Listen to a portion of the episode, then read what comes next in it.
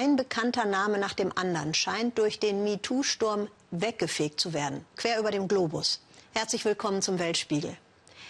Die Männer, die stehen dann im Licht der Öffentlichkeit, beschuldigt und entblößt. Harvey Weinstein, der wird seit Freitag formell der Vergewaltigung und eines weiteren sexuellen Vergehens beschuldigt. Sein Fall, der hatte ja den Sturm ausgelöst. Und dieser MeToo-Sturm, der hat jetzt auch Frauen in China erreicht und berührt. Aber anders. In China dachte man gemeinhin, sexuelle Gewalt, das sei so eine dekadente Westnummer, aber kein Problem der Volksrepublik. Denkste, sagt unsere Korrespondentin Sascha Storfner, mit Ost und West hat das nicht viel zu tun.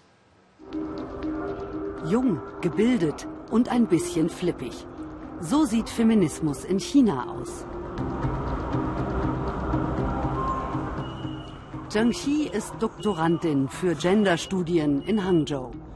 Angespornt von der amerikanischen MeToo-Bewegung hat sie eine Kampagne gegen sexuelle Belästigung gestartet.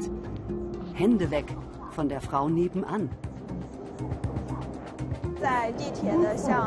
Hier überall in der U-Bahn sollen meine Aufkleber gegen sexuelle Belästigung kleben. Am besten dazu noch Durchsagen im Lautsprecher und Hinweise auf den Bildschirmen.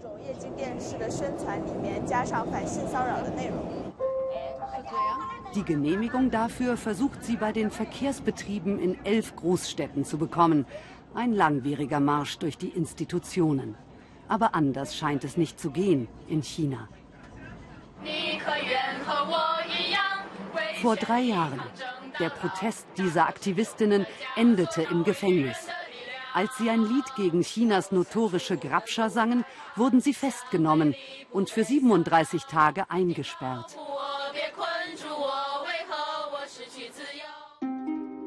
MeToo. In den USA ein Promi-Phänomen. In China formierte sich die Bewegung vor allem an den Universitäten. Es begann mit einer Chinesin aus dem Silicon Valley, die ihren ehemaligen Professor in Peking beschuldigte, er habe sie vor zwölf Jahren vergewaltigen wollen. Ihr Eintrag im chinesischen Twitter wurde millionenfach gelesen. Viele solidarisierten sich und berichteten über ähnliche Erfahrungen. Das wurde den Zensoren zu viel. MeToo, Sie blockierten unseren MeToo-Microblog. Also veränderten wir ihn in gleichlautende chinesische Zeichen. Das Mi von Reis und das Tu von Hase. Reishase, MeToo.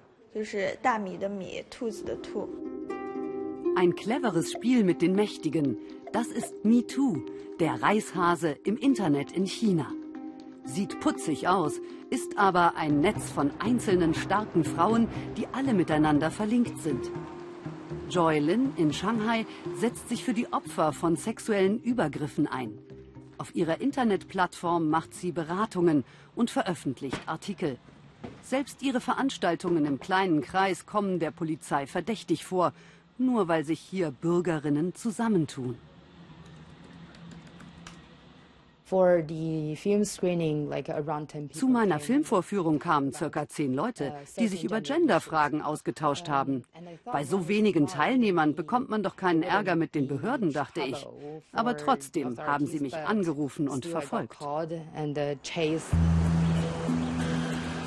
Wenn schon kleine Versammlungen problematisch werden, dann ist das, was gerade an der Peking-Universität passiert, noch viel beunruhigender. Kein Dreh ist möglich in der renommierten Universität. Der Grund liegt 20 Jahre zurück und scheint für die Elite-Uni zum Politikum zu werden.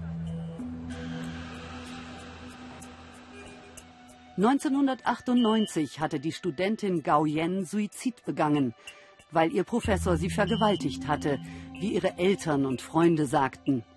Außer einer Verwarnung gab es damals keine Konsequenzen. Der Professor unterrichtete weiter. Im Aufwind der noch zarten MeToo-Bewegung hatte eine Studentin von der Universität in einem offenen Brief Einsicht in die alten Akten gefordert und war daraufhin unter Hausarrest gestellt worden. Ihr wurde gedroht, dass sie ihren Abschluss gefährde. Viele Studenten solidarisierten sich, schrieben sogar eine Wandzeitung, in der sie ihre Universitätsverwaltung fragten, wovor habt ihr Angst? Hastig wurde der Aushang entfernt. Ein Makel für Chinas berühmteste Hochschule. Ebenfalls in Peking. MeToo in Aktion. Feministinnen dokumentieren Renés Fall. Ihr Ex-Freund versuchte, sie in der Tiefgarage einer anderen Universität zu vergewaltigen. Sie ging zur Polizei, doch die wollte den Fall nicht aufnehmen. Renés Uni übte sogar Druck auf ihre Eltern aus, damit sie die Sache nicht veröffentlichte.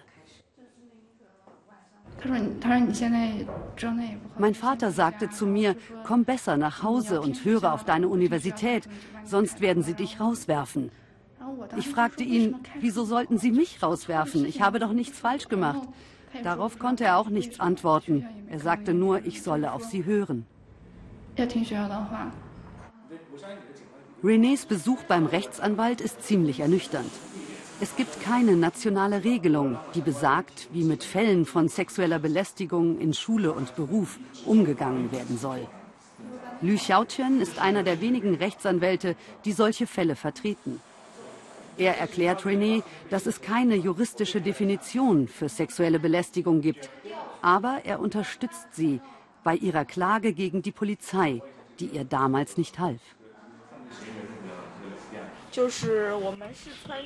MeToo, eine feministische Bewegung, die es in China nicht einfach hat.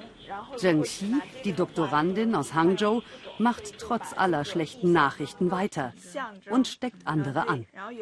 In ihrem Vierbettzimmer im Studentenwohnheim entstehen immer wieder neue feministische Aktionen. Vielleicht ist genau so MeToo in China.